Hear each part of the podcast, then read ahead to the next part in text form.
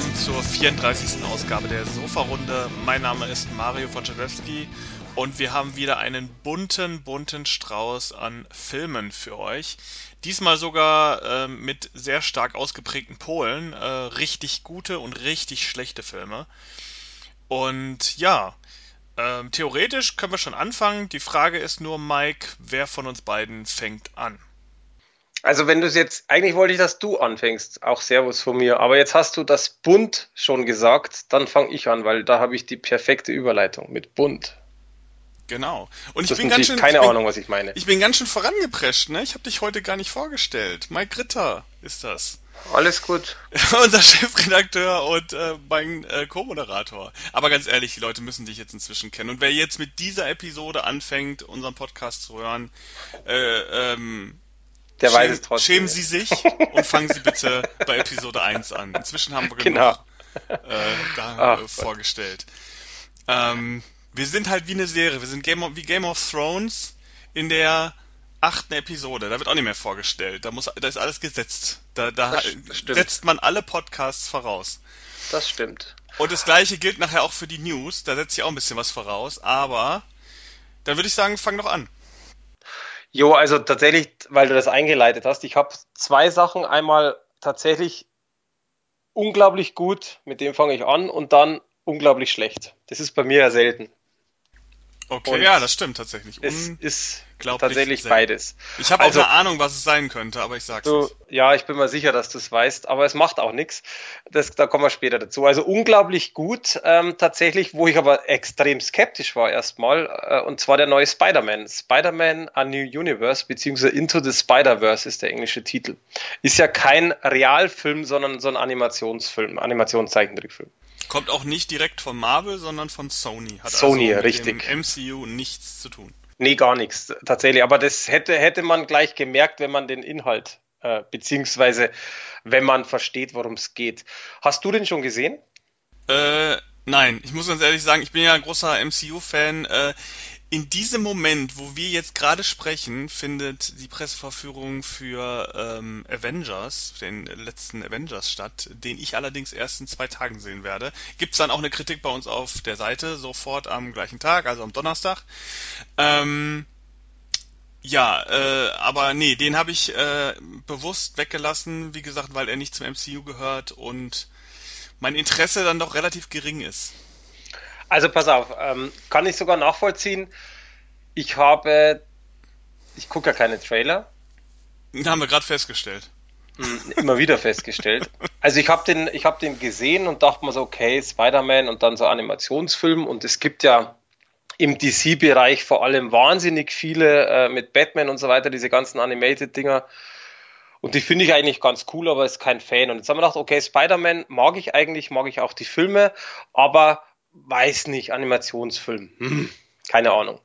Trotzdem haben wir gedacht, okay, gibt es dem Ganzen eine Chance, habe die 4K-Disc bekommen und war echt begeistert, tatsächlich. Worum geht's? Ich mache es mal kurz, weil die, die Story ist tatsächlich ein bisschen verstrickt. Zwar relativ einfach erklärt, aber wenn man es dann schaut, geht es ein bisschen mehr. Im Grunde genommen äh, gibt es ein Universum mit verschiedenen Spider-Mans, wenn man das so sagen kann, oder Spinnenmänner, was auch immer. Das heißt, im Grunde ist es so, dass der Miles Morales, das ist ein kleiner schwarzer Junge mit, keine Ahnung, 12, 13 Jahren, ich weiß es nicht, glaube, wird aber auch nicht genannt, wenn ich mich nicht erinnern kann. Und der lebt quasi ganz normal in unserer Welt mit einem Spider-Man, äh, Peter Parker, also das kennt man ja, diese ganze Geschichte. Und äh, eines Tages wird er im Untergrund auch von einer Spinne gebissen, trifft dann auf Peter Parker tatsächlich, also auf den wahren Spider-Man und merkt aber, dass mit ihm selber durch diesen Spinnenbiss auch irgendwas passiert. Aber das ist so, naja, im Grunde, wie man es bei den Spider-Man-Filmen tatsächlich von Anfang kennt. Er bleibt irgendwo kleben und, und so weiter. Es ist auch sehr cool gemacht und auch tatsächlich, also der Film hat ziemlich viel Humor, der wirklich aber auch sehr gut reinpasst. Und im Grunde spricht er mit Peter Parker, will ihm halt so ein bisschen helfen und der Widersacher ist Kingpin, den kennt man ja auch den übrigens der Gronk spricht, den man ja im Grunde als Gamer auch kennen sollte. Und dann stellt sich heraus, dass der Kingpin, also der Bösewicht, äh, eine Maschine baut, wo er so eine Art Teilchenbeschleuniger, wo er seine verstorbene Familie wieder ins Universum zurückholen möchte und dann geht was schief und aufgrund dessen, ich erkläre jetzt nicht genau was und wie, aufgrund dessen kommen dann quasi die verschiedenen Spider-Mans zusammen und versuchen quasi dieses Problem mit diesem Teilchenbeschleuniger und Kingpin zu lösen. Das ist mal so ganz vereinfacht. Wie gesagt, da steckt ein bisschen mehr dahinter. Was ich ziemlich cool finde, tatsächlich diese verschiedenen äh, Ansätze, weil es ist nicht einfach nur Spider-Man in der schwarze Spider-Man mit roten Klamotten und der Peter Parker und, sondern es gibt verschiedene. Also das heißt, ähm, Spider, und wer diese Comics kennt, Spider-Gwen ist dabei, es gibt einen Spider-Man Noir, also so ein Schwarz-Weiß, was auch ziemlich, das klingt jetzt so abgedroschen, aber das ist so ein ziemlich, es gibt ziemlich witzige Gags, wie der zum Beispiel einen Rubiks Würfel versucht zusammenzubauen, was ja nicht geht, weil er sieht ja nur schwarz-weiß und nicht farbig. Und die haben so viele coole, lustige Sachen eingebaut mit diesen verschiedenen äh, Charakteren, die aufeinandertreffen und trotzdem ja eigentlich alle Spider-Man sind, wenn man so sieht. Das heißt also, storytechnisch echt cool, animationstechnisch beeindruckend, anders kann man es gar nicht sagen, weil es einfach, und das ist unglaublich schwierig zu erklären. Man müsste dann, wenn man einen Trailer anschaut, sieht man das. Wenn man den ganzen Film anschaut, sieht man es noch viel, viel mehr. Bei ein paar Bildern sieht man oft einfach nur diesen Bild und es sieht aus wie ein Animationsfilm. Wenn man das aber wirklich als Animation sieht, die haben wahnsinnig viel coole Effekte eingebaut. Zum Beispiel sieht man oftmals nur den Vordergrund scharf und den Hintergrund unscharf. Was ja beim Animationsfilm Quatsch ist, was ja beim Realfilm eigentlich, also diese, diese Unschärfe logisch ist, haben sie da absichtlich eingebaut. Oder tatsächlich so extrem farbige Szenen, deswegen schöne Überleitung von vorher, wo, wo einfach, wo man so einen krassen Overflow bekommt, wo man denkt, man ist irgendwie auf Drogen. Und die haben wahnsinnig viel zusammengebaut, auch sehr viel coole Effekte zusammengebaut, teilweise ein bisschen Pixel-Effekte und und und. Also wie gesagt, man muss es sehen, man kann es ganz schwer erklären äh, was wirklich den Film einzigartig macht. Das heißt, wirklich eine coole Story, geil gemacht, also auch nicht umsonst, dass er einen Oscar bekommen hat für diese, äh, was war das beste Animation 2018, glaube ich, ne? Du bist doch so ein Oscar-Typ, du weißt es. Ähm, kann sein. Ich glaube ja. Der hatte. Beste. Nee, aber nicht 2018, jetzt dieses Jahr. Äh, oder, oder dieses Jahr, warte mal. Der kam ja Weihnachten. Bester animierter Spielfilm, jetzt so. Bester animierter Spielfilm. Genau das war's. Ähm, also den hat er nicht umsonst bekommen, das merkt man auch wirklich. Äh, und äh, es ist einfach drumherum, also vom ganzen drumherum finde ich es einen wahnsinnig guten, gelungenen Film. Die 4K-Version habe ich mir angeschaut, da ist wichtig auch, es ist wieder die Blu-ray mit dabei. Also das macht Sony ja gerne eben, dass sie 4K, aber eben auch äh, die normale Blu-ray mit dazugeben. Man muss da natürlich auch dazu sagen, es gibt tatsächlich kaum Unterschiede, weil die Blu-ray schon bei einem Animationsfilm ist es zwar nicht zwingend äh, von vornherein klar, aber hier ist es so, dass die Blu-ray selbst schon unglaublich cool ausschaut und die 4K einfach nur ein Ticken besser ist. Also nur in Anführungszeichen. Äh, man, also als, ich behaupte jetzt mal ganz frech, mit den normalen Augen als normaler Anwender wird man kaum Unterschiede wirklich finden, beziehungsweise muss man die schon fast suchen. Bei, das, mit dem Ton ist es ähnlich tatsächlich, weil beide die DTS äh, HDMA Tonspuren erhalten. Bei der 4K-Version ist zwar noch äh, Dolby Atmos an Bord. Insofern man natürlich eine Atmos-Anlage hat, kann man das auch abspielen, aber nur auf Englisch. Das heißt also tatsächlich jetzt rein Mehrwert 4K zu Blu-ray ist nur dann da, wenn ich entweder eine äh, Original, also wenn ich Original-Tonspur mit Atmos sehen möchte oder wenn ich tatsächlich das ultimative Erlebnis haben möchte in 4K, was im Grunde genommen bei der Blu-ray schon da ist. Trotz dessen ganz wichtig, wer Animationsfilme mag, auch äh, natürlich jetzt im Grunde von einer Comic-Geschichte adaptiert, aber mit wirklich Gags, cooler Optik und so weiter, unbedingt. Also von mir 9 von 10, wobei ich ehrlich gesagt mich gerade frage, das ist ja immer diese Diskussion bei uns, wann vergebe ich eine 10 oder wann gebe ich eine 9. Ich habe 9 von 10 vergeben, aber ich bin tatsächlich selber unschlüssig, wann hätte der Film eine 10 bekommen. Könnte ich gar nicht sagen. Ist aber auch scheißegal. Geiles Ding, anschauen.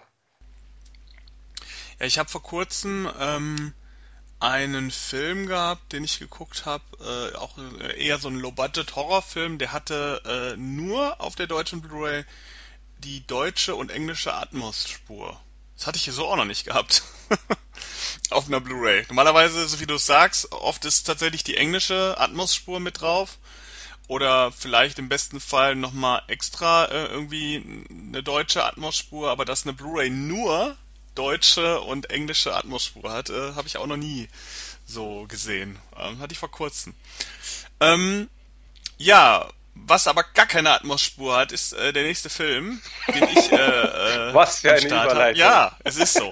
Und äh, es wäre auch sehr irritierend, wenn dieser Film eine Atmos-Spur gehabt hätte. Denn ähm, ich möchte einen Film besprechen, der sich nennt äh, Extremity. Einen Horrorfilm ähm, von vom letzten Jahr, glaube ich. Letztes Jahr ist der in Amerika erschienen, hat ziemlich lange gedauert, bis er bei uns ähm, jetzt erschienen ist. Äh, auf DVD und Blu-ray und Streaming natürlich auch. Und ich habe die DVD bekommen von Extremity. Wird veröffentlicht von Tiberius Film und Regie führte Anthony Di Blasi. Ich weiß nicht, wie man das Übrigens, ausspricht. ganz wichtig, nicht, nichts zu verwechseln mit Extremities. Ja, das ist ein alter Film, glaube ich, oder? Richtig, aber, aber genau darum geht's tatsächlich. Also ich habe am Anfang, ich habe am Anfang nämlich, wo ich gesehen habe, dass du den äh, machen möchtest, ähm, habe ich an Extremities gedacht, ähm, was ja ein Film ist von irgendwie von den 80ern, soweit ich mir, ja, 80ern, so ein, so ein äh, Home Invasion Thriller. Und äh, deswegen war ich sehr verwundert, aber deswegen äh, kurz bevor du weitermachst, nicht zu verwechseln. Das ist komplett was anderes. Ja, ähm, und wo war ich? Genau. Reg- Regisseur Anthony Di Blasi, den kennt man von Filmen wie Night Shift oder Dread. Dread ist, glaube ich, so ziemlich der bekannteste. Ähm, der hat noch ein paar andere Sachen gemacht, die sind aber nicht so, zumindest hier in Deutschland, auch jetzt nicht so populär. Ähm, Extremity ist so das erste große Ding seit langem. Ähm, wurde auch von Dread Central, war das glaube ich, ähm, sehr stark beworben, weil es auch irgendwie in deren Dread Central Presents Reihe ähm, irgendwie stattgefunden hat. Und war eine Zeit lang sehr, sehr, sehr, ähm, ja, wie sagt man, ähm, populär im äh, Horror-Online-Werbebereich. Man hat da relativ viel von gelesen, ich zumindest. Und ja, ich habe ihn mir jetzt kommen lassen, habe ihn jetzt mal geguckt. Und worum geht's in Extremity? Extremity handelt von einer jungen Dame namens Allison, die ähm, ja eine schlechte Vergangenheit hat und aus irgendwelchen Gründen Extremerfahrungen sucht und diese Extremerfahrung hofft sie in einem dieser ganzen neuen Geisterbahnen, Schrägstrich Horrorhäusern zu finden, die laut Film auf einmal sehr populär sind. Und so lässt sie sich auf eine, ich sage jetzt mal, Untergrunderfahrung ein, ähm, wird ausgewählt für ein ganz spezielles Horrorhaus, in das sie rein darf mit einer weiteren Person und soll dort sich ihren Ängsten stellen und äh, Quote äh, die Hölle auf Erden äh, erleben in diesem abgelegenen Horrorhaus. Ähm, das Ganze ist ein, ja, ist ein Low-Budget-Film, merkt man relativ schnell. Ähm, ich muss ganz ehrlich sagen, ich habe schon vorher so ein bisschen äh, eher Negatives gehört zu dem Film, wollte ihn aber dann doch gucken, weil er doch irgendwie so präsent war, dass man ihn gefühlt als man meinen musste, man hätte, man müsste ihn sehen. Also es wäre ein, ein Pflicht-Guck, egal ob es gut oder schlecht ist. Der Film ist eine absolute Katastrophe. Der ist furchtbar. Ähm, das fängt schon, das fängt schon mit der Geschichte an. Die Geschichte ist strunzdoof. Ähm, man muss sich vorstellen, man lernt diese Figur kennen äh, zu Beginn äh, man fährt mit ihr im Grunde schon direkt zum Haus. Es geht sofort äh, sozusagen in die Vollen und zwischendurch wird der Film dann immer wieder von Rückblenden äh, unterbrochen, die versuchen, ähm, ihre Vergangenheit so ein bisschen aufzuarbeiten und gleichzeitig sozusagen äh, den Twist am Ende des Films vorzubereiten. Ja, der Film hat einen Twist. Der Twist ist okay, aber man interessiert sich da nicht mehr wirklich für, wenn man sich einmal durch den ganzen Film gekämpft hat. Ähm, der Film ist auch low budget, weil die Schauspieler allesamt wirklich äh, schwach sind. Also im besten Fall sind sie vergessenswert. Im schlimmsten Fall ist es wirklich Overacting der schlimmsten Sorte. Mm, noch schlimmer sind allerdings leider die Kulissen. Diese Geisterbahn, die halt wirklich in so einem ganz, ganz uninteressanten, unspektakulären Haus stattfindet. Ähm, ich habe es genannt in meiner Kritik, es ist eine Ansammlung von Sperrmüll. Äh, das ist die Kulisse. Also man hat, es ist ein kaputtes Haus mit Sperrmüll drin und zwischendurch sind mal irgendwelche Neonröhren und und und äh, irgendwie Silvesterschmuck ähm, überall hingehangen und das ist dann die Geisterbahn. Die, man muss sich wirklich vorstellen, sie wird da durch dieses Haus geschleust, ähm, so eine Mischung aus Geisterbahn und Hostel. Ähm, ihr werden immer irgendwelche komischen, vermeintlich gruseligen Sachen präsentiert. Dann wird sie mal von einem Hund gejagt, dann sieht sie mal eine Frau, die sich befriedigt und dann die Kehle aufschneidet und all so ein Quatsch. Aber weil man ja auch weiß, dass es eine Geisterbahn ist, größtenteils, ähm, weiß man eigentlich auch, dass das meiste, was da stattfindet, halt auch Show ist, auf eine gewisse Art. Und dann sitzt man da die ganze Zeit und denkt sich, okay, gucke ich mir jetzt hier eine wirklich billige Geisterbahn an und das soll jetzt Horrorunterhaltung sein. Also ganz ehrlich, dieser Film ist alles, aber nicht extrem. Und ähm, ja, man versucht halt noch so eine gewisse Ästhetik zu kriegen mit, mit, mit Leuten, die so komische Gummimasken aufhaben. Das sieht man schon auf dem Cover. Das ist, glaube ich, noch die originellste Idee, weil die sprechen, die haben halt auch so eine Stimme wie, keine Ahnung, wie so eine äh, aggressivere Version von Jigsaw aus, aus, aus den Saw-Filmen. Das ist, glaube ich, noch das Innovativste. Wie gesagt, man wird dann da 80 Minuten lang durch eine, eine wirklich uninteressante, schwache, alberne Geisterbahn geschleust und kriegt dann am Ende noch einen Twist serviert, den dann am Ende auch keiner mehr interessiert. Also ein Film wirklich zum Vergessen. Äh, dieses ganze Geisterhaus-Konzept funktioniert in diesem Film überhaupt gar nicht, null. Und gruselig ist es nicht, spannend ist es nicht, verstörend ist es eigentlich auch nicht und hübsch sieht's auch nicht aus. Es gibt eigentlich überhaupt keinen Grund, sich diesen Film anzugucken. Ähm, handwerklich, so von der Kamera her, ist okay, so, also hätte man da eine bessere Ausstattung, hätte das Ganze noch generell noch besser ausgesehen. Äh, es ist jetzt in dem Sinne kein Amateurfilm, also so weit will ich nicht gehen. Mm, es ist ein Low-Budget-Film, der halt einfach aus seinem Setting und aus seiner, aus seiner Idee überhaupt nichts macht.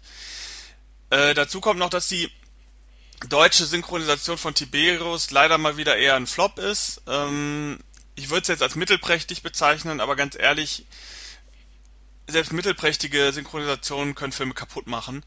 Ähm, es, also es ist so eine unterdurchschnittliche Fernsehsynchronisation und das äh, hilft dem Film leider auch nicht. Ich glaube, man hätte ein bisschen was retten können, wenn man eine, eine sehr hochwertige Synchronisation äh, angesetzt hätte mit vielleicht ein, zwei bekannten Sprechern.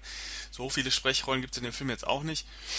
Ähm, und das hat man allerdings auch verpasst. Äh, deswegen ist die deutsche Fassung, wer jetzt nicht unbedingt Englisch spricht und jetzt nicht mega heiß auf diesen Film ist, weil er den unbedingt mal sehen will, ganz ehrlich äh, links liegen lassen. Also es lohnt sich gar nicht. Ähm, vor allen Dingen, wenn man dann wirklich kein Englisch versteht und die deutsche Version gucken muss, dann hat man eigentlich noch, noch mehr Minuspunkte, die den Film äh, unschaubar machen. Ähm, das ist so ein bisschen schade. Ähm, klar, hochwertige Synchronisationen sind teuer, aber ganz ehrlich, ich habe ein großes Problem mit Filmen, wo schon die Synchronisation mich abschreckt, weil da macht, das macht schon so viel kaputt und es muss gar nicht die, die mieseste Synchronisation sein. Ich finde schon die mittlere, mittelprächtigen Synchronisationen kann man maximal noch so bei richtigen Trash-Filmen, die sich nicht ernst nehmen, wie Asylum-Filme, kann man das vielleicht noch irgendwie so akzeptieren. Aber gerade hier, der Film ist halt, will sich halt Bier ernst nehmen und da geht es halt einfach nicht. Ähm, Bonusmaterial gibt's auch ein bisschen, tatsächlich sogar recht ordentliches, muss ich sagen. Also es gibt ein, äh, es gibt Interview, es gibt Behind the Scenes, es gibt Deleted Scenes und Trailer, ist eigentlich ganz okay äh, für, für so einen Film. Wer sich dann dafür interessiert, bekommt tatsächlich ein bisschen Einblick in den Hintergrund des Films. Aber leider ist der Film eine absolute Katastrophe. Ich habe dem Film aufgrund seiner handwerklichen Umsetzung in Teilen äh, und dem äh, recht soliden Bonusmaterial jetzt auch so drei Sterne von zehn gegeben. Aber ganz ehrlich, alles unter vier ist eigentlich vergessenswert aus meiner aus meiner Wertungsriege heraus. Deswegen kann ich diesen Film eigentlich überhaupt niemandem empfehlen, außer Leuten, die vielleicht sogar noch mehr Horrorfilme geguckt haben als ich und irgendwas Neues brauchen. Aber die gucken den dann bitte in Englisch. Ähm, ja, Extremity braucht man nicht. Du hast jetzt auch noch was Negatives. ähm, mir ist gerade so die Idee gekommen, wir sollten mal tauschen. Du schickst mir den und ich schick dir den von mir, aber ich glaube, da tun wir uns beide keinen Gefallen. Ich, ich glaube, wenn, wenn, wenn das jetzt der Film ist, den, ähm, den ich denke, dann ja. hatte ich ihn schon eingetragen und habe ihn schon ja, bewusst rausgenommen. äh, deswegen ist es, wäre es ein bisschen dumm, sowas zu tauschen. Da müsstest genau. du mir eher was schicken, was ich gar nicht kenne. Nee, alles äh, gut. Nein, war jetzt auch eher so ein Ding. Ähm, ich habe mir, ich habe einen Film gemacht von Pierre Le Fou, also von dem Label die ja trotzdem natürlich schon immer irgendwo spezielle Sachen rausbringen ähm, und dachte mir halt, gut, das Cover ist ganz nett. Betonung auf ganz nett. Allerdings, wenn man sich das Cover so mal genau anschaut, ähm, sagen wir mal so, es gibt da verschiedene Formen, aber das äh, normale Blu-ray-Cover zum Beispiel ist eigentlich grausam. Aber sei jetzt mal dahingestellt, es gibt nämlich ein schönes Cover mit äh, einem ich möchte es kurz beschreiben, weil das ist echt tatsächlich noch eins der besten Sachen vom Film. Ich finde das gar nicht so schlecht, das, das Blu-ray-Cover. Es kommt darauf an. Also das äh, Blu-ray-Cover ist ja zum Beispiel, da ist ja äh, vor oben New York ein Messer und drunter ein schreiender Schwarzer. Ja, eindeutiger kann es ja nicht sein. Ja, und das andere ist aber äh, eher so ein bisschen, ähm, ja, unten so ein Wald mit einer Figur drauf, also eher ein bisschen künstlerischer, nicht fototechnisch. Oben ein Typ mit mit so, einer, mit so einem Hoodie auf, mit dem Messer und über dem Central Park. Und so heißt auch der Film. Aber ich will jetzt nicht über das Cover da jetzt irgendwo streiten oder, oder diskutieren, weil. Doch, das sieht scheiße aus. Das, das äh, Mediabook ist das, ne? Das finde ich viel schöner. Ja, der obere Teil, das sieht so, das sieht aber so, so künstlich aus. Also sieht, ja, das ist richtig. Das ja, ist richtig. Aber sei jetzt dahingestellt. Also Doch, kurze Frage noch wegen, wegen Cover. Ja. Ist, ist, die, ist die Blau, ist das Mädel, was da unten im Mediabook ist, kommt die im Film vor? Oder ist das ein Stockmädel, also ein irgendein reingekopiertes? Ähm, so, so wie es da jetzt, das ist sehr easy, weil schwarze hohe Hacken, könnte ich mich jetzt nicht erinnern, aber ich habe da auch sehr viel ausgeblendet, ehrlich gesagt. Ja. Aber ich tippe ähm, mal, dass das ein äh, Stockfoto ist, also nicht direkt aus dem Film. Und äh, gut. Ja, erzähl mal. Ich müsste ich müsst jetzt ehrlich gesagt lügen, ich müsste jetzt nochmal reinschauen, was ich aber nicht tun werde. Aber äh, es kommen schon zwei Mädels vor, die könnten hingehen, aber glaube ich nicht so. Aber äh, jetzt, wie gesagt, zum Film. Also, Regie hat Justin Reinsilber geführt. Ob man den kennt oder nicht, sei dahingestellt. Äh, der hat nicht wirklich großartig was gemacht. Und was ich, das möchte ich gleich mal vorweg sagen, was ich überhaupt nicht verstehe, ist, dass der bei manchen Pressevertretern, vor allem in Deutschland, so gute Kritiken gekriegt hat. Äh, verstehe ich nicht. Sag mal einen, zeig mal mit dem Finger auf einen. Äh, Deadline zum Beispiel. Ja, gut. Wobei das Problem ist, das Problem ist, ähm, ich habe die Zeitschrift nicht, ich kann es also nicht nachlesen, es ist aber ein Zitat halt auf dem Ding drauf. Ich habe aber ein bisschen gegoogelt, es hat, der hat einige gute Kritiken gekriegt, im Grunde genommen aber sehr viel schlechte auch. Und ich kann diese gute Kritik nicht annähernd nachvollziehen. Ich Kurz, muss ja auch mal, ich muss ja vielleicht nochmal zu dem ja. Thema, zu diesem Thema äh, Horrorzeitschriften, die äh, hier in Deutschland Filme bewerben.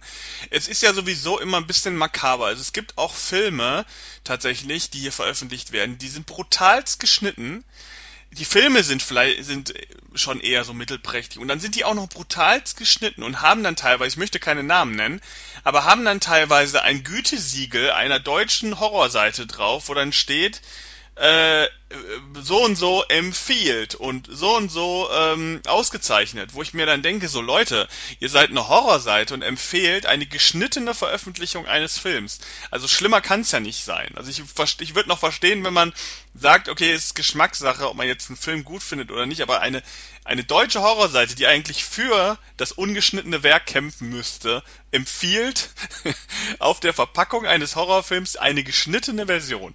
Also wer auch immer das hört und damit irgendwas zu tun hat, macht euch mal Gedanken. Da ist irgendwas, irgendwas läuft da schief. Aber gut, zurück zum äh, Massaker in New York. Genau. Also nochmal, äh, ja, ich weiß gar nicht, wo man anfangen soll mit so viel Müll. Entschuldigung, äh, ich fand den so grottig. Ähm, also es geht, Massaker in New York ist der Untertitel es geht quasi und die Geschichte ist halt auch wieder so spannend, neu und toll erzählt. Es geht um ein paar Kids, die wollen im Central Park im Grunde an einem Abend ein bisschen feiern und werden dann permanent irgendwo gekillt. Ja, ist doch super. Ja. Das Lustige ist, ich habe, wie gesagt, ein bisschen recherchiert und fand, von, fand teilweise halt von diversen, auch Online-Magazinen so, ja, die Story ist so schön verpackt und man merkt beim ersten Mord zum Beispiel gar nicht irgendwo, man sieht nichts, man kriegt das nur mit. Ähm, das fanden die alle so positiv und ich fand das so langweilig. Das Problem ist einfach, diese, diese Schüler, im Grunde sind sechs Teenager, natürlich ist so ein bisschen Love Story, zwei sind zusammen oder, oder zweimal zwei sind zusammen. Der eine, der ist so der Film-Nerd irgendwie, der kriegt dann eine und bla. Also alles stereotypisch, totaler Bullshit, sorry. Das ist so Standard, da ist nichts Neues dabei, da ist einfach alles nur alter Müll. Das ist in meinen Augen. Also, das hat mich echt schon mal furchtbar genervt. Abgesehen davon, ähm, man kennt von den Schauspielern so die Gesichter so ein bisschen. Die einzige, die ich tatsächlich kannte, war, jetzt muss ich mal schnell schauen, wie die heißt, äh, weiß ich nämlich gar nicht. Ähm, und ich glaube, genau, äh, Ruby Modine oder Modine oder was auch immer. Das ist eine kleine eine, aus Happy Death Day. Das kann sein. Also die, die hat verschiedene Rollen schon. Also ich kenne sie halt von Shameless zum Beispiel, weil da war sie relativ bekannt. Das war aber die einzige, die ich so kannte und, und einen von den Jungs habe ich, glaube ich, mal gesehen. Aber ich will da nicht darauf rumreiten, dass der Cast jetzt nicht super bekannt ist, sondern einfach mal nur gesagt haben. Im Grunde ist es halt so, es passiert halt wirklich kaum was. Der Film ist ab 18 und äh, im Grunde aber auch nur, weil ein Trailer ab 18 ist. Und das finde ich ja schon mal ganz ähm, ja, ganz schlimm oder irreführend, dass im Grunde ich nur dieses Siegel aufwerte, weil der Trailer selber ab 18 ist. Und lustigerweise der Trailer von dem Film selbst. Das heißt also logischerweise, es kommt nicht so alles wie im Trailer vor. Also das heißt, es ist schon mal wieder für mich so ein bisschen irreführend und es nervt mich furchtbar. Und ähm, das heißt also tatsächlich, ein Film ab 16, theoretisch. Es passiert also tatsächlich nicht wirklich viel. Und genau das ist auch ein Riesenproblem des Films, weil eben nichts passiert. Es gibt eigentlich keine Spannung. Es gibt im Grunde genommen keine guten Charaktere. Die sind alle austauschbar. Das ist nichts Tolles dabei, nichts Neues dabei. Das Drehbuch war minimalistisch, die Dialoge. Also das heißt für mich überhaupt nichts, was ich sage, äh, man guckt sich den Film an und sagt, das habe ich so aber noch nie gesehen. Oder das kenne ich so aber nicht. Das Einzige, was ich richtig geil fand, und es war auch so die hauptsächliche, äh, ähm, hauptsächliche Sache, warum ich zwei von zehn vergeben habe und nicht eins von zehn, war die Maske vor dem Killer. Weil die eigentlich so dämlich genial ist, weil im Grunde genommen hat er nämlich so eine Art, ähm, äh, oh, keine Ahnung, wie man es beschreibt, der hat quasi das ist wie so, ein, so eine Art viereckiger Kopf, der ist zwar schon abgerundet, aber äh, so mit, mit, mit, äh, mit dieser Folie, wie heißt diese Frischhaltefolie, so sieht das aus und vorne hat er einen Ausdruck von einem Kopf, also von einem Gesicht. Das sieht einfach cool aus. Aber auch total minimalistisch, aber das passt. Aber sonst hat der Film halt tatsächlich nichts. Auch Blu-ray-Qualität technisch. Das schwankt total.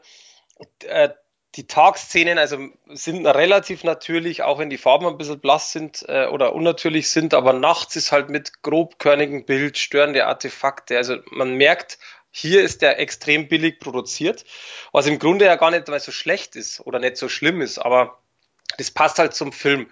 Im Grunde gibt es tatsächlich in meinen Augen nichts, was toll ist. Es gibt eine minimale Gruselatmosphäre, die, die halt durch ein paar Effekte unterstützt werden. Das wurde auch teilweise von den Kritiken so hoch gelobt, was ich überhaupt nicht verstehe, weil da, das ist einfach so, ja, also sagen wir mal so, ein, ein Horrorfilm, der in Richtung Slasher geht, aber keiner ist, ab 16, dann noch eine Gruselatmosphäre einbauen äh, mit, mit ein und zwei Schrecker, die aber auch nur bedingt funktionieren, finde ich eher so, so eine Mischung aus, ich habe es versucht und nicht gekonnt irgendwo. Also ich habe dem Film tatsächlich nichts Positives außerhalb dieser Maske finden können. Und tatsächlich bin ich aber da auch nicht der Einzige. Ich habe den mit einem Freund geguckt, der eben auch Horrorfan ist, ähnlich wie ich, und der hat das Gleiche gesagt. Also wir haben uns teilweise den Film angeguckt und so, was? Und warum? Und nein, und, äh, und wie unlustig und keine Ahnung. Und ich möchte auch nicht weiter darauf rumreiten. Für mich tatsächlich, und ich habe jetzt den Extremity nicht gesehen, deswegen weiß ich natürlich nicht, wie der ist, aber ich möchte man auf alle Fälle trotzdem nochmal anschauen. Aber ich glaube tatsächlich, dass mir Extremity noch um einiges besser gefällt wie Central Park. Ich fand Central Park wirklich eine absolute Vollkatastrophe und für mich mit Sicherheit mal schauen, was noch kommt. Aber vom jetzigen Stand aus einer der schlimmsten Filme in den letzten, keine Ahnung, zehn Jahren. Ich weiß es nicht. Aber etwas, wo ich sage, geht gar nicht. Also wirklich, der Film geht gar nicht. Äh, kleine Korrektur noch bezüglich der Freigabe. Ähm, der Film und der Trailer sind beide ab 16. Äh, die 18er Freigabe resultiert aufgrund des Trailers American Muscle, der auch auf der DVD drauf ist. Ach so, der okay, ist nämlich ab 18. Entschuldigung. Aber Gut, nur so, weil ich jetzt gerade äh, die Zeit hatte. ähm, Aber danke, danke fürs Nachfragen. Äh, macht den Film trotzdem aber dummerweise nicht besser. ja. Ähm, ich meine, die Irreführung ist in meinen Augen trotzdem da. Das finde ich halt immer schade. Man haut, man haut halt, und das ist für mich, es ist für mich einfach bewusst, sorry, aber für mich ist es bewusste Täuschung, dass ich eben nicht aufs Cover schreibe, so ungefähr. Natürlich macht man das nicht, aber Film ist ab 16, aufgrund des Trailers ab 18. Deswegen macht man doch so ein Ding drauf. Ja, also, ne, verkauft sich halt besser, ne? Wenn der Film Massaker in New York heißt, ist natürlich besser, wenn da eine 18 draufsteht als eine 16, ne? Aber Äh, Ist vollkommen richtig, aber genau das ist ja das, was mich so furchtbar nervt. Also diese, diese, genau das ist der Punkt. Ich finde es einfach, ich finde es einfach eine Frechheit, ähm, dass man, dass man sowas macht, dass man wirklich ähm, damit auch, sorry, das klingt jetzt komisch, aber da, da, dass man damit auch durchkommt. Ja, ich meine, Otto, der Otto-Normalverbraucher interessiert sich halt dafür nicht. Der sieht die 18er Freigabe und geht davon aus, dass, dass nun mal der Film ab 18 ist. Aber das ist genau das, geht davon aus, das meine ich damit. Und das finde ich ja diese Frechheit. Ähm, weil ich finde es halt einfach wirklich frech, dass ich, dass ich im Grunde genommen, im Grunde genommen genau das mache. Der, der, der Fan erwartet sich vielleicht einen Slasher oder was auch immer, einen, einen Horrorfilm mit coolen Schreckern, also irgendwas halt einfach ab 18, wo er sagt, da ist Gewalt mit drin. Äh, oder eben der erwartet sich das nicht, ganz einfach. Und ich finde, dieses falsche Logo, in Anführungszeichen falsch, suggeriert halt einfach was anderes, was drin ist. Nicht zwingend, aber teilweise schon. Und das finde ich schade einfach. Ja, ähm, also mein nächster Film, der hat auf jeden Fall eine sehr hohe Freigabe und zwar nicht mal nicht mal mehr eine Freigabe ab 18, sondern tatsächlich noch eine höhere. Wir haben ja das, das Privileg in Deutschland, dass wir noch zwei Freigaben über ab 18 haben, nämlich äh, eine Spio Juristenkommission Freigabe und äh, der Film heißt Brawl in Cell Block 99. Ähm, der dem keine schwere Jugendfreigabe, äh, Jugendfreigabe, äh, Jugendgefährdung attestiert wurde von der Spio, äh, Spio-Kommission und jetzt als Mediabook völlig ungekürzt erscheint.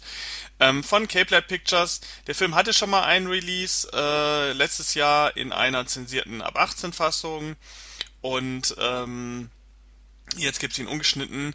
Wer weiß für wie lange. Also nachdem ich hier meine Rezension beendet haben werde gleich, äh, sollten Leute, die da Interesse an dem Film haben, sich sofort was vorbestellen, denn der Film wird in Gefahr laufen, eventuell indiziert zu werden, denn ähm, Filme außerhalb der FSK-Freigaben können nachträglich indiziert werden. Und wer also auf einem halbwegs, äh, ich sage jetzt mal, unkomplizierten Weg sich diesen Film beschaffen will, kann das jetzt noch machen.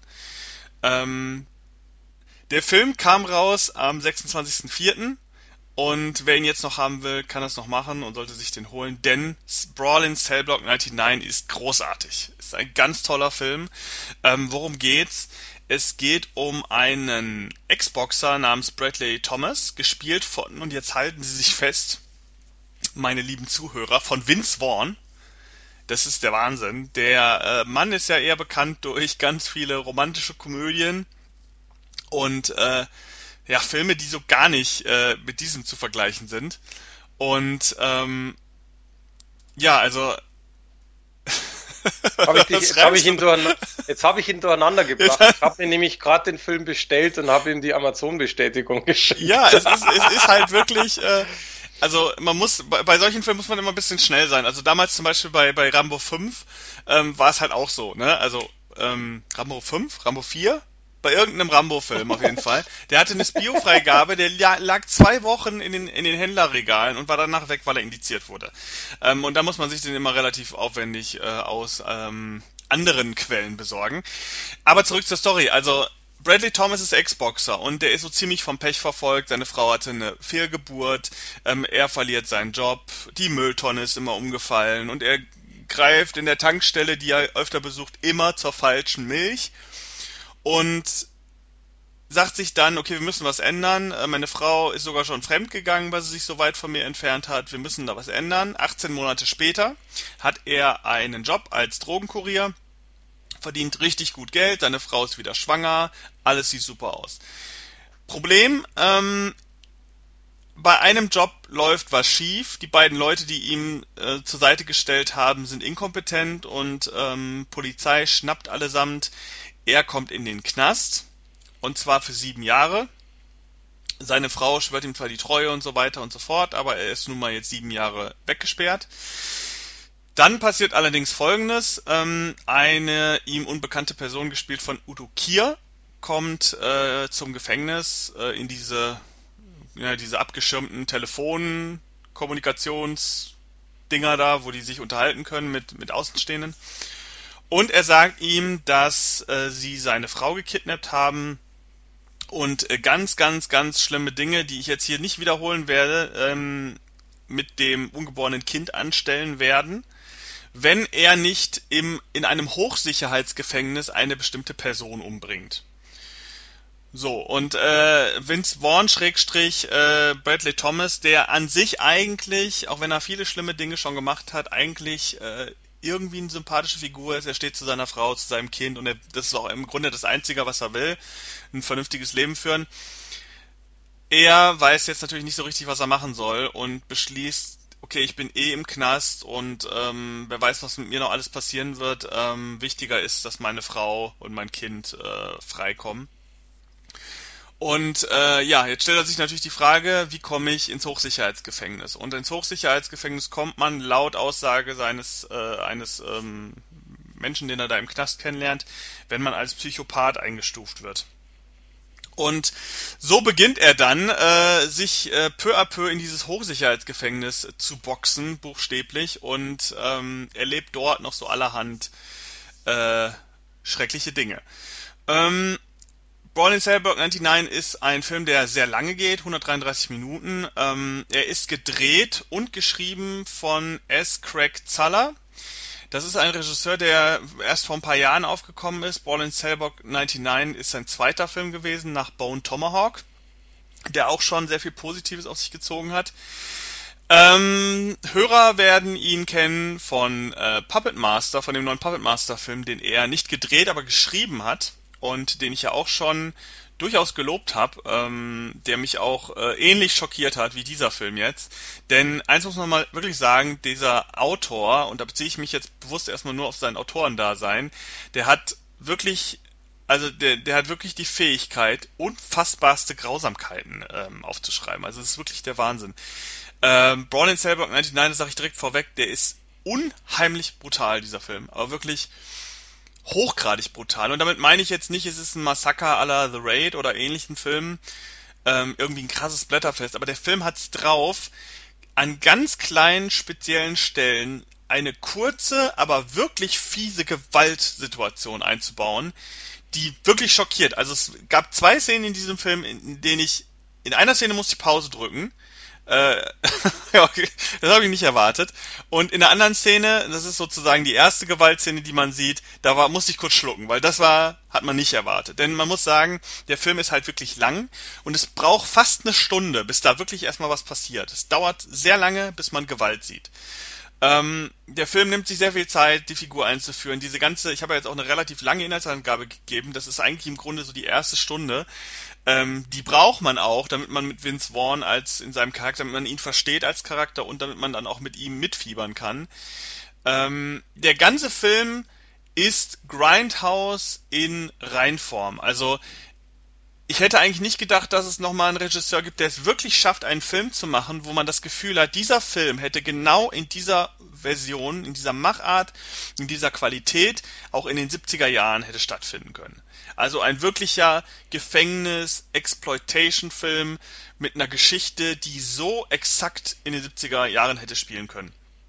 Und äh, ganz im Gegenteil zu so Leuten wie Quentin Tarantino, die auch immer mit Grindhouse und Tralala äh, hausieren gehen, aber effektiv keine Grindhouse-Filme machen, keine keine Filme, wie sie damals hätten stattfinden können, sondern ganz moderne Filme macht, die eigentlich nur ja so kleine äh, äh, Hints zu den Originalfilmen hat, ist das hier wirklich ein Film, der, ein, ein wirklicher erwachsenen Film, den man aus den 70er Jahren äh, so hätte finden können und das finde ich großartig.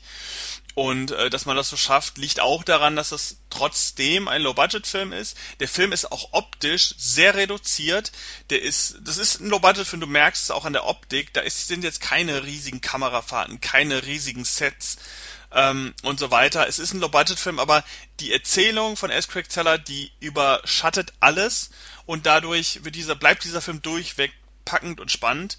Ähm, was S. Craig Zeller auch drauf hat, ist äh, fiese Dialoge zu schreiben. Also ich habe bei Puppet Master damals ja schon, äh, schon Szenen zitiert, in denen ähm, auch nur gesprochen wird, aber das Gesprochene so grausam ist, was gesagt wird, dass man es kaum fassen kann. Und das ist auch in diesem Film, das findet auch in diesem Film statt.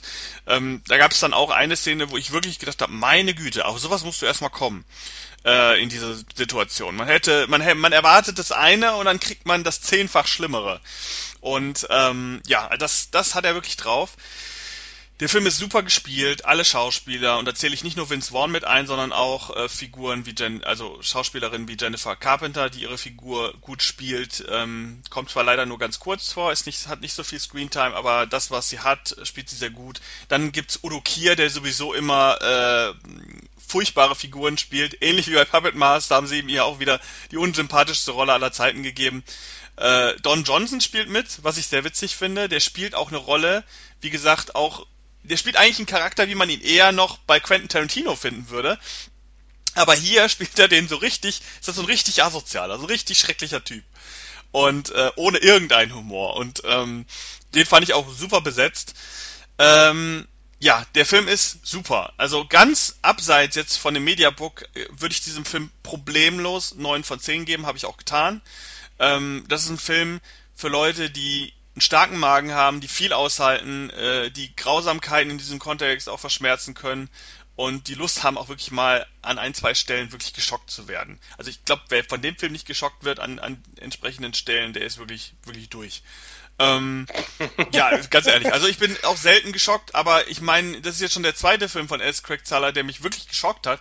Ich habe jetzt eigentlich richtig Lust, mir die restlichen Filme noch anzugucken, weil ich von denen jetzt zum Beispiel der neueste Film Dragged Across Concrete äh, leider nicht so gute Sachen gehört habe, aber ähm, der hat ein Händchen. Der hat ein Händchen. Als Autor finde ich ihn super. Als äh, Regisseur fand ich den Film gut. Ist jetzt fällt jetzt nicht besonders auf, aber ich glaube aus dem Budget hat er schon das Maximale rausgeholt. Also ein absoluter Film, den ich nicht durchweg empfehlen kann. Also das ist kein Film, den sich jeder angucken kann. Wie gesagt, man muss einen starken Magen haben, man muss ein bisschen auch unmoralische Momente akzeptieren und, und ertragen können. Ähm, aber für die Leute ist der Film wirklich super, super gut. Ähm, das Mediabook, ja, das beinhaltet den Film auf äh, DVD und Blu-ray in super Qualität. Die Synchronisation ist hervorragend. Ähm, Bonusmaterial findet man, gibt es ein äh, Making-of, äh, ein Q&A von einer Messe, was ganz interessant ist. Da sind auch diverse Vertreter des Films da, ähm, Regisseur, ein paar Schauspieler und so weiter und ein Booklet und Trailer. Also das Mediabook ist eigentlich auch super, es sieht auch klasse aus. Also ähm, das Cover ist das, was man kennt. Dann gibt es noch ein alternatives Cover auf der Rückseite, das eher in diese 70er Jahre ähm, Grindhouse-Richtung tendiert. Das sieht auch super aus, passt auch perfekt zum Film. Also ganz ehrlich, eine absolute Überraschung, weil ich bin jetzt kein Filmfan von, äh, äh kein Fan von ähm, Gefängnisfilm oder ähnliches. Jetzt ich bin auch kein großer Fan von Vince Vaughn, zumindest äh, vorher gewesen. Also es war jetzt nichts, was, wo ich sagen würde, dieser Film mich, hätte mich jetzt von vornherein mega angesprochen, aber als ich ihn dann geguckt habe, war ich spätestens ab der zweiten Stunde völlig begeistert von dem Film. Und das ist jetzt bei mir auch nicht so oft. Deswegen ähm, muss ich sagen, auch Cape Light Pictures, super gemacht, ähm, tolle Veröffentlichung, super, dass der Film ungeschnitten doch noch kommt und ein Film, der sich lohnt. Also, das ist so ein Film, wo ich sage, komm, den kann man auch mal im Kino zeigen. Traut euch doch einfach mal. Sowas so Qualität würde sich durchsetzen, glaube ich. Ich glaube, das wäre ein Film, wo sich relativ schnell rumgesprochen hätte, den sollte man sich mal angucken. Aber es hat leider nicht geschafft. Für mich ist Brawl in Cellblock aber mal wieder ein Zeichen, ich sag's immer wieder, aber jetzt doch mal gerne nochmal. Die guten Filme findet man fast nicht mehr im Kino. Das sind die guten Filme, die kriegt man auf DVD, auf Blu-ray, die Hälfte der Menschheit kriegt davon nichts mit. Aber das sind die Filme, die auch im Kopf bleiben und die wahrscheinlich auch zum Klassiker werden. Also das ist ein Film, der hat einen krassen Library-Wert, wie man, wie man, ich sage jetzt mal in der Branche gerne sagt. Das ist ein Film, den wird es immer geben, den werden Leute immer gucken und der wird Leute auch immer schocken. Und ähm, nicht wie viele Kinofilme, die meistens schon nach zwei, drei Monaten schon wieder vergessen sind und die am Ende keinen mehr interessieren. Also, Brawl in Cellblock 99 kaufen. ja, ich hab's ja schon gemacht. Ja, super. Ja also der Beweis direkt im Podcast, er hat's mir gerade geschickt. Äh, vielen Dank, Ihre Bestellung wird bearbeitet äh, und das hoffentlich schnell. Das liegt aber auch daran, man muss auch jetzt natürlich die, nicht nur die halbe Wahrheit sagen. Ähm, ich, hab, ich wollte den Film auch machen, habe aber dir dann den Vorzug gelassen, ähm, weil, mich, weil mich der tatsächlich auch interessiert, weil ich zum Beispiel Vince Vaughn tatsächlich gerne mag, wobei das natürlich auch irgendwo auf gut bayerisch meistens so seine Kasperlrolle hat, irgendwo. Ja, das ist ja das Tolle in diesem Film. Er hat ja. keinen, also es ist kein Humorfilm. Und der Typ ist ja eine Kante. Also das habe ich gar nicht mehr im Kopf gehabt, dass der so riesig ist und, und da gefühlt teilweise mit einem Schlag die Leute zu Boden hämmert. Äh, ist schon wirklich faszinierend. Also da haben sie auch genau den richtigen gecastet. Und ich habe das schon öfter von, von vielen Seiten gehört, aber ich muss es auch sagen, das ist die Rolle seines Lebens. Also besser kann es, glaube ich, für ihn gar nicht mehr gehen, außer er kriegt jetzt nochmal irgendwie eine Oscar-Rolle, wo er, was weiß ich, äh, irgendeinen Politiker spielen kann, den er dann besonders aufwendig äh, spielen muss. Aber diese Rolle ähm, ist der Wahnsinn. Und umso trauriger ist, dass es wahrscheinlich wenige Leute mitkriegen werden. Weil, ne, was kennt man von ihm? All Inclusive und die Hochzeitscrasher und solche Sachen. Dieser ganze Kinokram, der aber nicht mal von der Qualität her nicht mal ansatzweise mit diesem Film zu vergleichen wäre. Ich meine, es sind nicht die gleichen Genres, aber das ist ein Film, der hängen bleibt. Und alles andere ist irgendwie äh, Quatsch. Ich meine, Vince Vaughn hat ja schon mal, auch in, in dem Psycho-Remake hat er ja schon mal einen fiesen Typen gespielt. Äh, oder in so Horrorfilmen wie ähm, The Cell hat er, glaube ich, mitgespielt.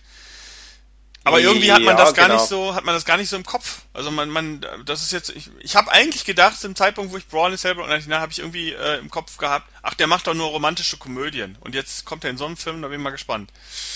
Also äh, sehr, sehr schöne Überraschung. Ja. Du, ähm, weil, weil ich das gerade sehe, ich bin, habe gerade den, äh, den Regisseur offen. Kennst du denn The Incident? Da hat er ja den, den, das Drehbuch geschrieben. Äh, ich kenne den Film vom Sehen her, aber ich habe ihn auch nicht gesehen. Ähm Weil den kenne ich zum Beispiel ähm, auf englischer Asylum Blackout und ich fand den eigentlich ganz cool. Das ist ja, ist ja quasi so ein bisschen so Horror-Thriller in einem ähm, äh, wie heißt's, äh, Irrenhaus.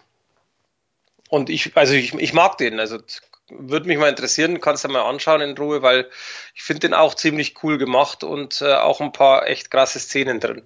Aber äh, das ist jetzt nur mal so am Rande, weil ich kenne von, also ich kenne zum Beispiel eben Bone Tomahawk, habe ich immer noch nicht gesehen, wobei ich den auch noch sehen möchte.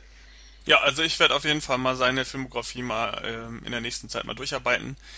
Äh, und mal gucken. Also ja, so viel ist da nicht. Spätestens, ja, ich weiß, aber jetzt spätestens nach dem zweiten Film, der mich, mir so gut gefallen hat und mich, also wo ich, wo ich die Handschrift merke, vor allen Dingen äh, im, im Drehbuch, ähm, interessiert mich auch, was er noch so gemacht hat. Und das Spannende ist ja, seine Filme sind ja fast immer sehr hochkarätig besetzt ähm, und sind trotzdem finden trotzdem alle nicht im Kino statt, zumindest jetzt hier in Deutschland überhaupt nicht. Das ist halt wirklich schon ist schon eine krasse Sache. Es gibt selten so im Bereich der Direct-to-Video-Produktion. Naja. Gut, du hast, glaube ich, noch was, oder? So, also was ich halt äh, noch echt geil finde, was rauskam, ist, äh, und zwar die Helden der 80er, die Kult-Edition heißt das Ding. Das ist He-Man, She-Ra und Bravestar. Kennt man ja. Kennst du ja sicherlich auch. Ja, genau. also kennt eigentlich ja jeder. Der Punkt ist einfach, das ist eine Box quasi äh, auf Blu-ray mit diesen äh, drei Zeichentrickserien komplett drauf. Schöne ist halt wirklich komplett. ähm, mit deutscher Tonspur. Leider keine englische Tonspur, das finde ich ein bisschen schade. Wobei, da lässt sich diskutieren. Ich persönlich vergleiche nur hin und wieder. Ich mache das aber auch nicht so, dass ich die ganze Serie jetzt auf Englisch schauen würde oder sonst was. Also man muss für sich dann natürlich selber entscheiden, ist das wichtig, ist das nicht wichtig.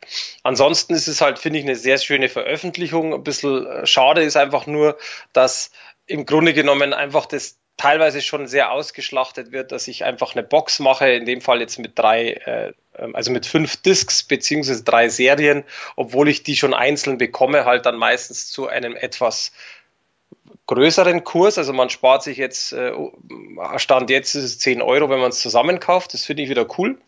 Allerdings ist diese Ausschlachtung teilweise schon krass, weil das ist, glaube ich, die mittlerweile gefühlte irgendwie zehnte Edition von den Ganzen. Sei aber dahingestellt, wenn ich noch nichts habe von den Ganzen. Und ich meine, die drei Serien sind einfach Kult, da kann man sagen, was man möchte, zumindest in dieser Zeit von den 80ern, dann zugreifen. Hast du schon mal was, äh, also Schaust du sowas, beziehungsweise hast du damals was geschaut oder war für dich das einfach, weil du natürlich ein Kind bist, was etwas später geboren war wie ich, äh, war, war für dich das kein Thema mehr? Nee, ich habe als Kind solche Serien eigentlich nie geguckt. Also bei mir gab es dann maximal sowas wie Power Rangers, das, das gab's schon. Mhm. Und äh, hauptsächlich im japanischen Bereich. Also ich war eher so ein Sailor Moon Kind, Dragon Ball Kind. Und äh, da haben für mich diese amerikanischen äh, ähm, äh, Kinder, in Anführungszeichen Kinderserien, Superhelden-Serien haben für mich eigentlich überhaupt nicht stattgefunden. Maximum war Batman damals. Batman habe ich auch noch geguckt, äh, mhm. die 90er Jahre Serie, aber diesen alten Kram, auch sowas wie Captain Future und so weiter, das war alles, äh, habe ich, bin ich nie mit in Verbindung gekommen. Ja gut, ich meine, die waren natürlich schon speziell. Also Captain Future war zum Beispiel mein ein und alles in der Tat. Also ich habe das geguckt von vorne bis hinten, von hinten bis vorne. Bei He-Man ähnlich da lag natürlich auch extrem daran, dass ich auch die Figuren hatte. Also nicht alle, aber man hat halt diese äh, ja, Spielfiguren, Actionfiguren, wie man es auch immer nennen möchte, die mittlerweile scheiße viel wert sind, wenn man sie noch hätte. aber ähm, das verbindet man natürlich. Und ich meine, Shira ist im Grunde eine Auskopplung für Mädchen. Also das war die Grundidee tatsächlich von Himen und von Shira. Äh, was ich nie geguckt habe, tatsächlich Brave Star. Ich kannte das und ich wusste, dass das halt so ein Ranger ist in der Zukunft mit Science Fiction und Western. Hab's aber nie geschaut. Also das war tatsächlich für mich jetzt äh, mit dieser Box auch Premiere. Äh, fand ich auch ziemlich cool, aber es ist halt einfach schon etwas, wo ich sage, das sind so Klassiker, die man, wenn man sowas noch schaut, weil es gibt ja auch Leute, die sagen, das kann man nicht mehr schauen, das war als Kind toll und ist jetzt Erwachsener eben Kindheitserinnerung hin oder her nicht mehr so toll, äh, dann macht es natürlich keinen Sinn, aber ansonsten ich, ich persönlich finde einfach, das ist so, so ein bisschen ein Pflichtprogramm, was man zu Hause haben sollte, wenn man tatsächlich Fan davon war und immer noch ist. Ja, also dann können ja Leute mal gucken, ob sie sich äh, mit der Box anfreunden können, trotz äh, fehlender englischer Tonspur. Ähm, wir haben aber noch ein paar News, ähm, ein paar kleine, äh, heute in dieser vollgepackten Sendung. Und eine weitere News, äh, oder beziehungsweise die erste News, aber eine weitere News zu dem Thema ist ähm, zum Thema Avengers, wohlgemerkt.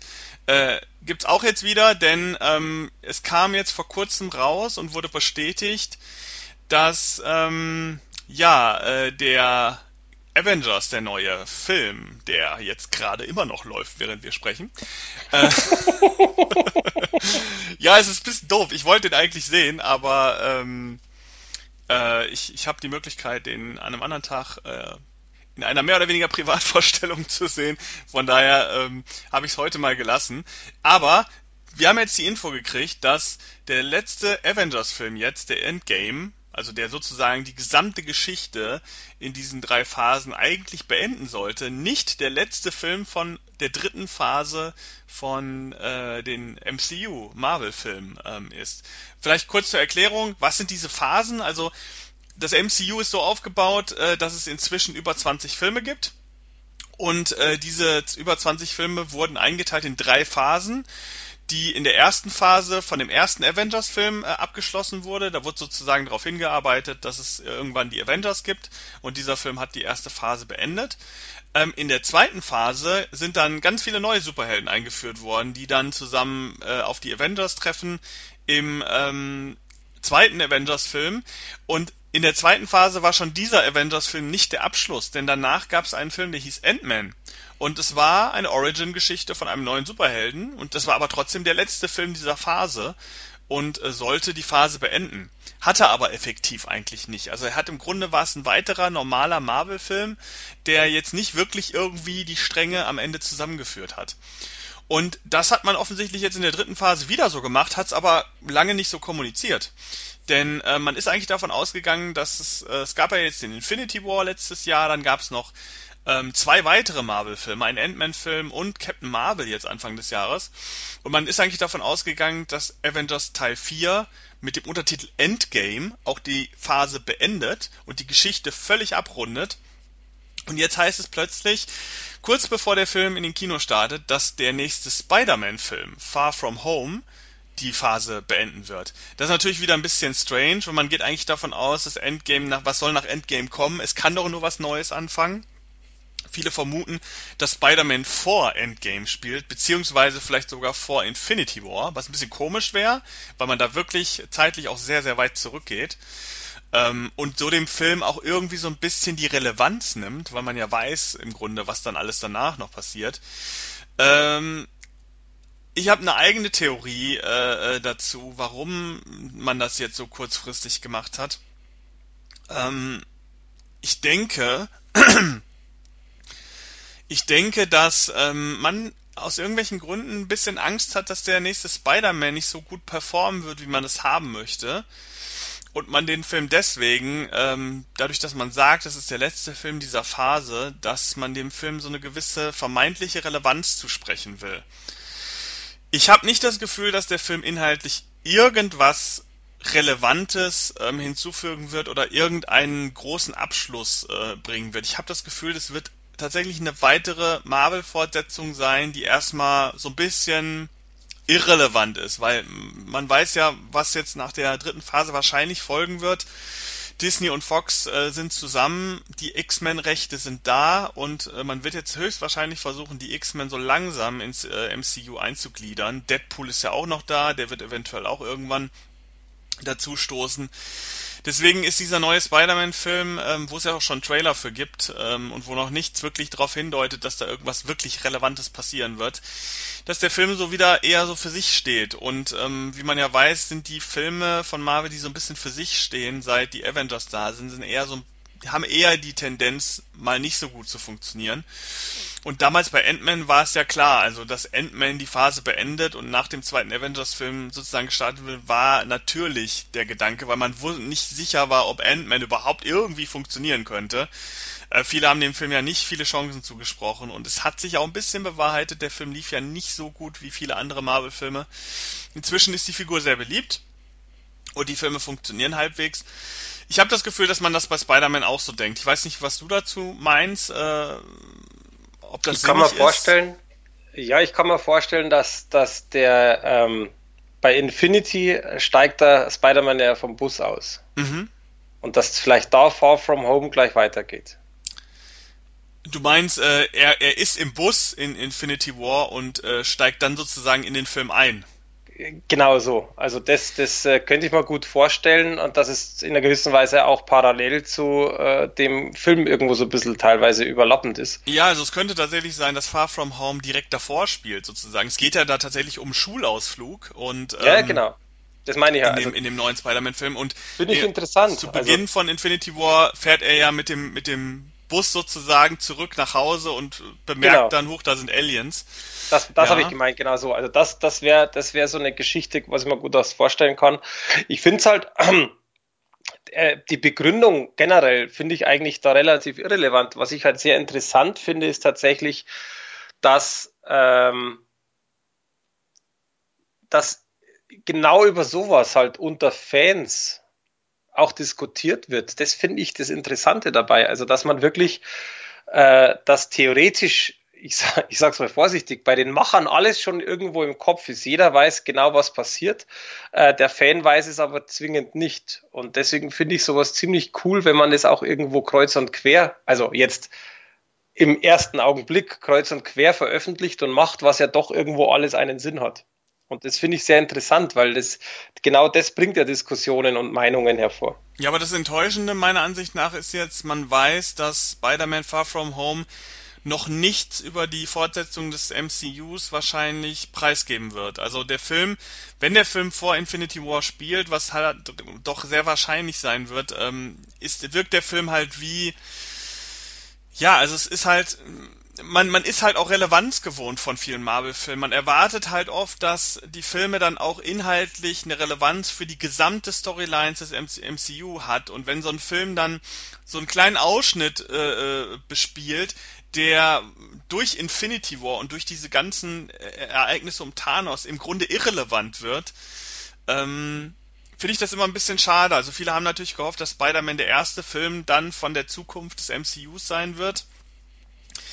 Und so bisher, wie es aussieht, wird das wahrscheinlich nicht sein. Aber ähm, gut, das sollte nur eine Info sein, die man jetzt schon hat. Bevor man vielleicht in Avengers 4 geht, weiß man, das ist noch nicht das Ende, zumindest der Phase. Ähm, und kann sich dann vielleicht mehr oder vielleicht weniger auf Spider-Man freuen. Äh, eine weitere News betrifft tatsächlich ähm, Piero de Le Fou, die äh, äh, ähm, das Label, das deinen Lieblingsfilm dieses Podcasts veröffentlicht mhm, hat. Unbedingt. Nicht nur dieses Podcast, das wird die nächsten Podcasts wahrscheinlich so ein Running Gag werden bei uns. Ich habe ja schon relativ, ich habe ja auch schon relativ viele, glaube ich, sogar von Pierre Le Fou gemacht. Die, sie spezialisieren sich halt wirklich auf diese Mid-Budget, Low-Budget äh, Horrorfilme, die so ein bisschen härter sind und die jetzt nicht vielleicht von so Labels wie Cape Light oder so, die dann doch eher so ein bisschen die, die höherwertigeren Sachen tatsächlich noch veröffentlichen, veröffentlicht werden. Und ähm, eine traurige Info vor kurzem war, ich glaube, ich weiß nicht, ob wir die im Podcast hatten, aber da ging es ja um äh, Puppet Master, um den neuen Puppet Master wieder von S. Craig Zaller, wie ich vorhin schon mal erwähnt hatte. Der ist ja bis heute noch nicht raus in, in Deutschland. Der lief letztes Jahr ähm, im Sommer in den amerikanischen Kinos limitiert, bei uns auf dem Fantasy Filmfest, aber bis heute äh, noch, ist er noch nicht erschienen, so ziemlich als einer der letzten Filme vom Fantasy Filmfest. Und äh, da gab es die Info, dass der Film keine Freigabe gekriegt hat, keine FSK-Freigabe und dass er potenziell gekürzt werden müsste. Was ich tatsächlich nachvollziehen kann, ähm, aber was trotzdem ein bisschen schade ist. Jetzt hat äh, Piero Le Fou angekündigt, dass der Film trotzdem äh, ungekürzt in Deutschland erscheinen wird, denn äh, sie sind zur Spio gegangen und haben die gleiche Freigabe bekommen wie Brawl in Cellblock 99. Ähm, somit sind zwei Filme von ähm, S. Craig Zaller hier in Deutschland ähm, mit einer Spio-Freigabe dann erhältlich, äh, hat auch keine schwere Jugendgefährdung bekommen. Der Film wird auch in der Uncut-Reihe von, ähm, von Piero Le Fou erscheinen. Und äh, da freue ich mich riesig drauf, finde ich super. Wir werden natürlich gucken, dass wir den dann auch auf unserer Seite featuren können in der Version. Und äh, bin mal gespannt. Ähm, ist halt eine schöne News, weil man mal sieht, dass dann auch mal ein Label, das Label, was du gerade verteufelt hast, äh, wegen der falschen FSK-Freigabe, dass die sich äh, die Mühe gemacht haben, tatsächlich den, mit dem Film dann äh, zur Kommission zu gehen und dem Film dann wenigstens eine Bio-Freigabe zu beschaffen. Du, ich habe die auch nicht verteufelt in dem Sinn. Ich kenne ja, ja, von den Label auch einiges und war bis jetzt auch immer zufrieden, aber sowas finde ich halt immer einfach, es stößt einfach äh, nach oben. Das Natürlich, ich kann so das ja auch völlig nachvollziehen. Aber es ist halt witzig, ne? Auf der einen Seite will man dann einen Film natürlich äh, als blutiger verkaufen, ähm, als er vielleicht ist, und auf der anderen Seite ähm, geht man dann tatsächlich den langen Weg. Man hätte natürlich auch die äh, geschnittene Freigabe äh, für den geschnittenen Film ab 18 verkaufen können. Die Leute hätten ihn wahrscheinlich trotzdem gekauft. Zumindest die, die sich nicht informieren. Ähm, was ja tatsächlich immer noch die meisten sind. Aber ihr habt es hier gehört, ähm, der Film kommt ungeschnitten, Augen aufhalten. Äh, der Film lohnt sich auch äh, zu gucken. Wir haben äh, eine riesige Rezension im Podcast schon gehabt und äh, kann man mal reinhören. Ähm, ich weiß gerade nicht, welche Episode das ist, aber äh, ich werde es verlinken. Und ähm, dann auf jeden Fall Augen aufhalten. Puppet Master, der in Deutschland das tödlichste Reich heißen wird. Ähm, ist auch einen Guck wert. So, ähm, das war es eigentlich für heute. Das waren alle, alle News, die wir haben und alle Rezensionen. Heute wieder eine volle, volle Sendung und mit viel Schrott und viel Tollem. Also wir haben heute wirklich die Pole ordentlich bespielt, muss ich sagen. Das finde ich super. Ähm, ist leider nicht so oft, dass wir so, jeder von uns so krass auseinander äh, ähm, driftende Filme hat von der Wertung her. Aber ähm, damit danke ich allen Hörern und verabschiede mich von Mike und äh, von allen Zuhörern. Auf Wiedersehen. Servus.